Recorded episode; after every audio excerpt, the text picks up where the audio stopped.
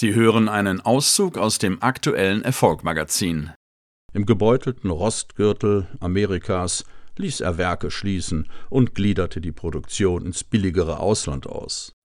Innerhalb seiner ersten fünf Jahre an der Konzernspitze verloren 112.000 von rund 499.000 Angestellten ihre Jobs und weitere folgten.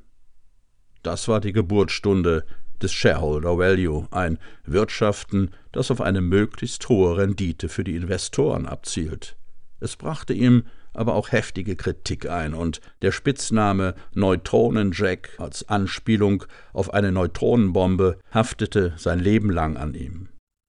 Während andere Manager seinen Stil bewunderten und nachzuahmen suchten, mit der er die Diversifizierung GEs vorantrieb, war er für Kritiker der Pate für Gier und soziale Ungleichheit.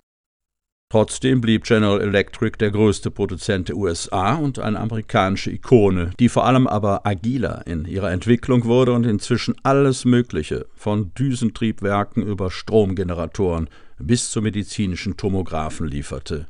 Die von Jack Welch gegründete Finanzabteilung trug wesentlich zum Wachstum des einzigen Produzenten von Edisons Glühbirnen bei. Sie lieh Kunden Geld, damit diese sich große Anlagen und teure Produkte des Riesenkonzerns leisten konnten und bot sogar Versicherungen an.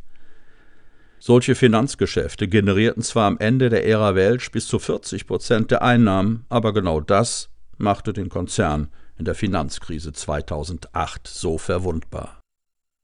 2000, ein Jahr vor seiner Pensionierung, kürte ihn Fortune zum Manager des Jahrhunderts. Er selbst mahnte allerdings damals, man solle sein Wirken an der Firmenentwicklung in 20 Jahren beurteilen.